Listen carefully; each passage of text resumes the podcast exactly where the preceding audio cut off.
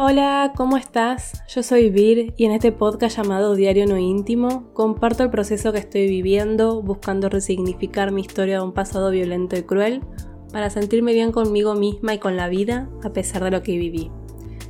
Hoy voy a hablar sobre una emoción que tiene muy mala prensa y que solemos reprimir, que es el enojo. Y como no nos permitimos sentir el enojo ni sabemos qué hacer cuando nos enojamos o cuando aparece el enojo, terminamos eh, reprimiéndolo, creyendo que así va a desaparecer y, y no. Como vengo diciendo en los últimos episodios, las emociones que no gestionamos no desaparecen, quedan ahí latentes buscando la forma de salir y casi siempre esa forma de salir es lo más parecido a la explosión de un volcán. El enojo es una emoción humana totalmente normal y salvo excepciones es saludable sentirla. El problema es cuando perdemos el control y se vuelve destructiva porque suele ocasionar problemas en las relaciones con las demás personas. Eh, el enojo, si bien es una de las cinco emociones básicas junto con el amor, la alegría, la tristeza y el miedo, como está catalogada como emoción negativa, tiene mala prensa y se tiende a reprimir el enojo. Y como dije en el episodio sobre que no es bueno reprimir emociones, cuando reprimimos el enojo y nos negamos a sentirlo, porque creemos que así somos buenas personas o, así complacemos a las demás personas siendo niñas buenas que nos enojan, nos estamos haciendo mal a nosotras mismas, nos estamos lastimando realmente, porque el enojo no desaparece, sino que se transforma en diferentes formas para manifestarse. El enojo puede ser causado por algo ya sea externo o interno, es decir, podés enojarte con una persona específica, como tu padre, una amiga, tu jefe, o por algo que sucedió, algo ocurrido, una situación imprevista, no sé, como cuando te cancelan un vuelo, eh, te cobran de más en la tarjeta de crédito o llegas a trabajar tarde porque, no sé, hubo mucho tránsito. O también el enojo puede ser causado por estar preocupado por problemas personales e incluso por tener recuerdos de hechos traumáticos. Eh, eso también puede despertar sentimiento de enojo. Pero bueno, ¿para qué sirve el enojo? El enojo es una respuesta natural que se adapta a las amenazas eh, e inspira sentimientos intensos que, bueno, suelen ser agresivos, y bueno, nos provoca, nos genera conductas que nos van a permitir luchar y defendernos cuando nos sentimos atacados o atacadas. Es decir, el enojo sirve para poner límites, para defender lo que deseo y lo que no deseo. El enojo nos sirve para, manifestar, estar en contra y evadir algún tipo de molestia y bueno, obtener algún, beneficio también. Entonces, el enojo no es algo malo per se. O sea, pasa que siempre vuelvo a lo mismo. Y, y es toda esa cosa New Age y de falsa espiritualidad que dice que las personas buenas son aquellas que no se enojan, que siempre están con una sonrisa, que hasta incluso todo lo perdonan.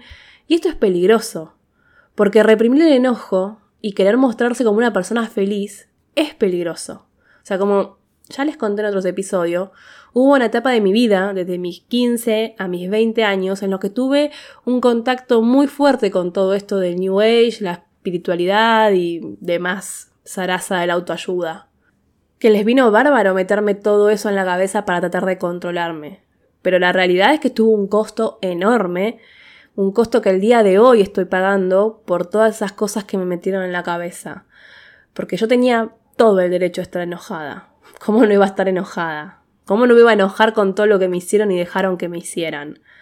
Pero no, ahí siempre iba invalidando mis emociones, sobre todo mi enojo, diciéndome que si quería ser feliz, si quería vivir en paz y armonía, no debía enojarme. ¿Y saben en qué terminó todo eso?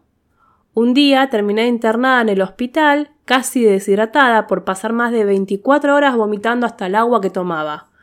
¿Cuál fue el diagnóstico? Una úlcera en el estómago con 17 años.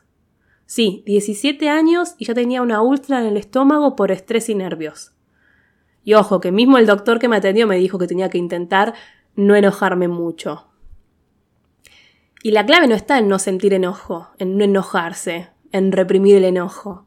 La clave está en enojarse con la persona o situación que corresponde.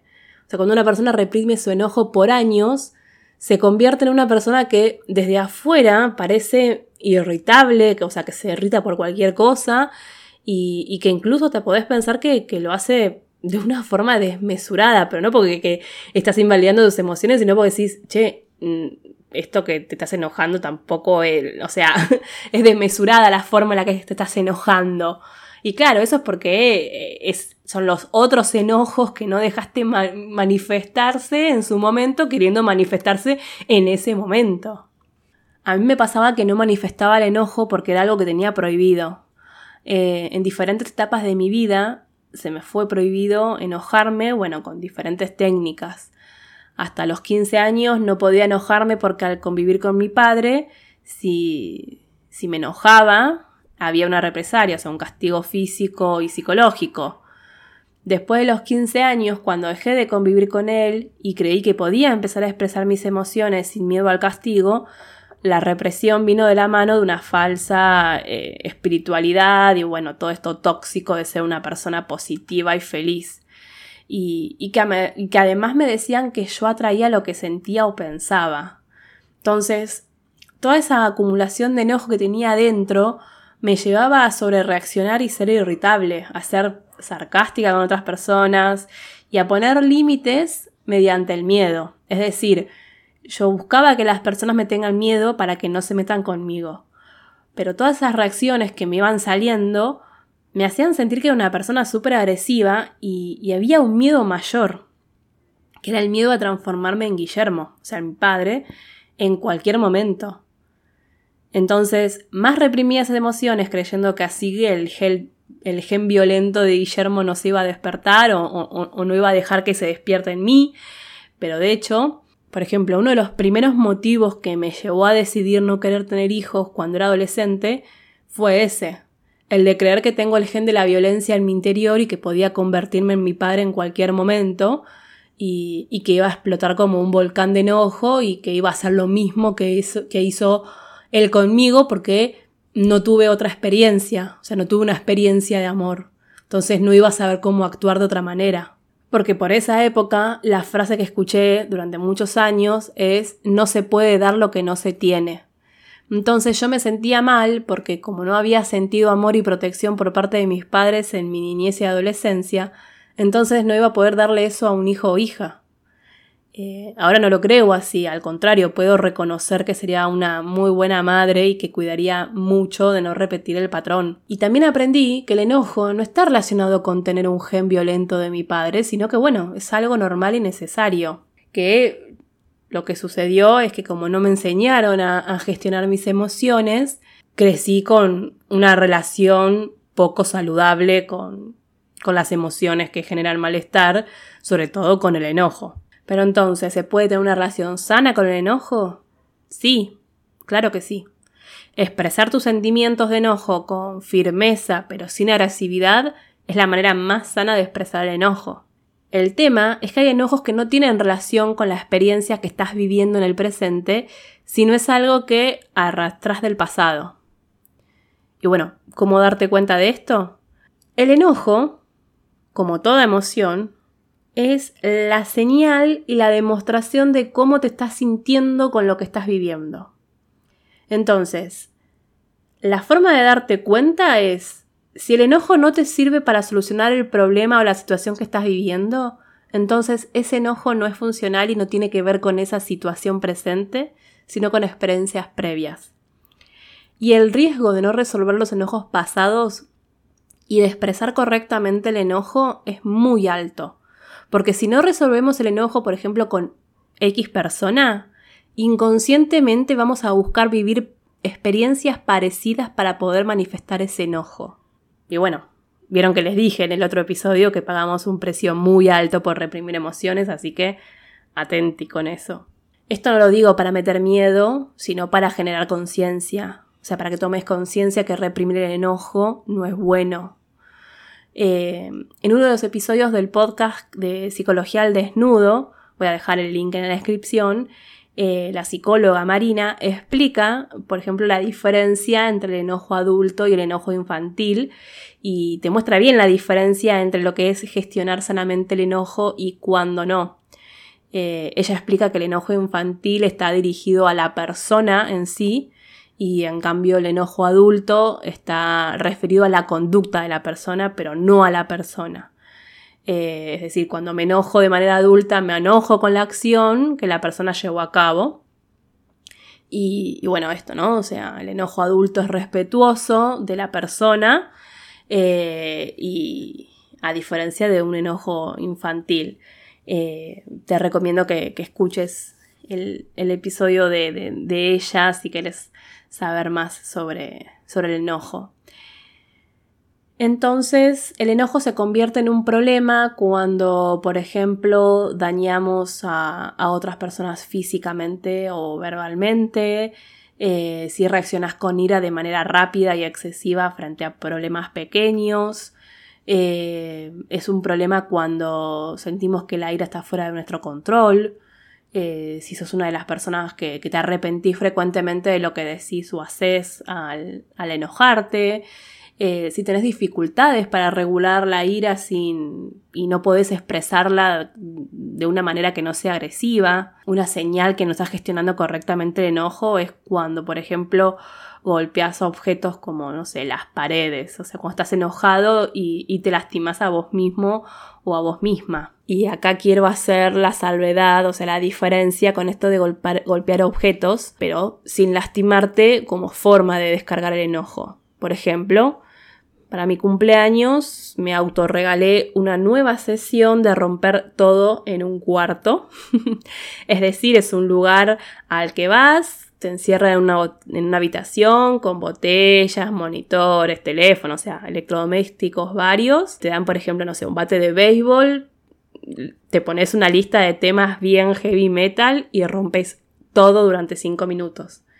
Obvio que te dan un equipo de protección para no lastimarte. Y, para mí, la primera vez que lo hice también fue hace 3-4 años.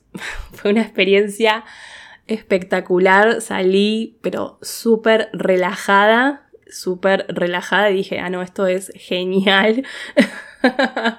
de hecho, le pregunté a mi psicóloga si estaba mal y me dijo que no, porque por esto que digo, o sea, la diferencia está entre que no estás lastimándote ni a vos ni, ni a otra persona. Así que bueno, está bueno y lo súper recomiendo. Y, bueno, no puedes ir a uno de estos lugares porque yo fui hace 3, 4 años y voy a volver a ir ahora. Pero sí, pero igualmente si no, eh, yo lo que uso mucho para descargarme son con almohadones. Entonces, bueno, intentar pensar que las emociones son oportunidades, o sea, como mensajes que nos quieren decir algo y, que nos ayudan a conocernos. Yo cuando dejé de tener miedo a enojarme y empecé a identificar los diferentes enojos que venía arrastrando y empecé a enojarme con quienes realmente correspondía enojarme, me empecé a sentir mucho mejor, de verdad. E incluso pude aprender a poner límites.